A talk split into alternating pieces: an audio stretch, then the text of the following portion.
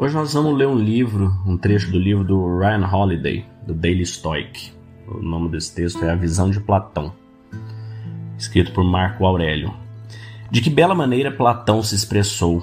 Sempre que quiseres falar sobre as pessoas, é melhor adotar uma perspectiva aérea e ver tudo ao mesmo tempo: ajuntamentos, exércitos, fazendas, casamentos e divórcios, nascimentos e mortes, salas de tribunais ruidosas ou espaços silenciosos.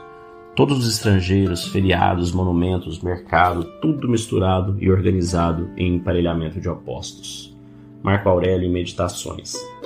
Há um belo diálogo chamado Icaromenipo, ou Um Homem Acima das Nuvens, de autoria do poeta Luciano de Somassata, em que o narrador é dotado de capacidade de voar e ver o mundo de cima.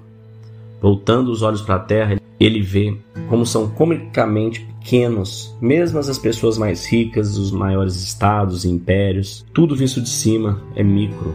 Todas as batalhas, preocupações tornam-se insignificantes em perspectiva. Nos tempos antigos esse exercício era apenas teórico, né? Afinal, o homem não tinha, não voava ainda, né? A maior altura que alguém conseguia chegar era o topo de uma montanha, um prédio de andares em cima de alguns dos né, monumentos, as construções. Mas à medida que a tecnologia avançou, os seres humanos foram capazes de realmente adotar essa visão aérea, essa visão maior. E tem uma frase bacana do Edgar Mitchell, que foi um astronauta, um dos primeiros a, a ir para o espaço e ver a Terra.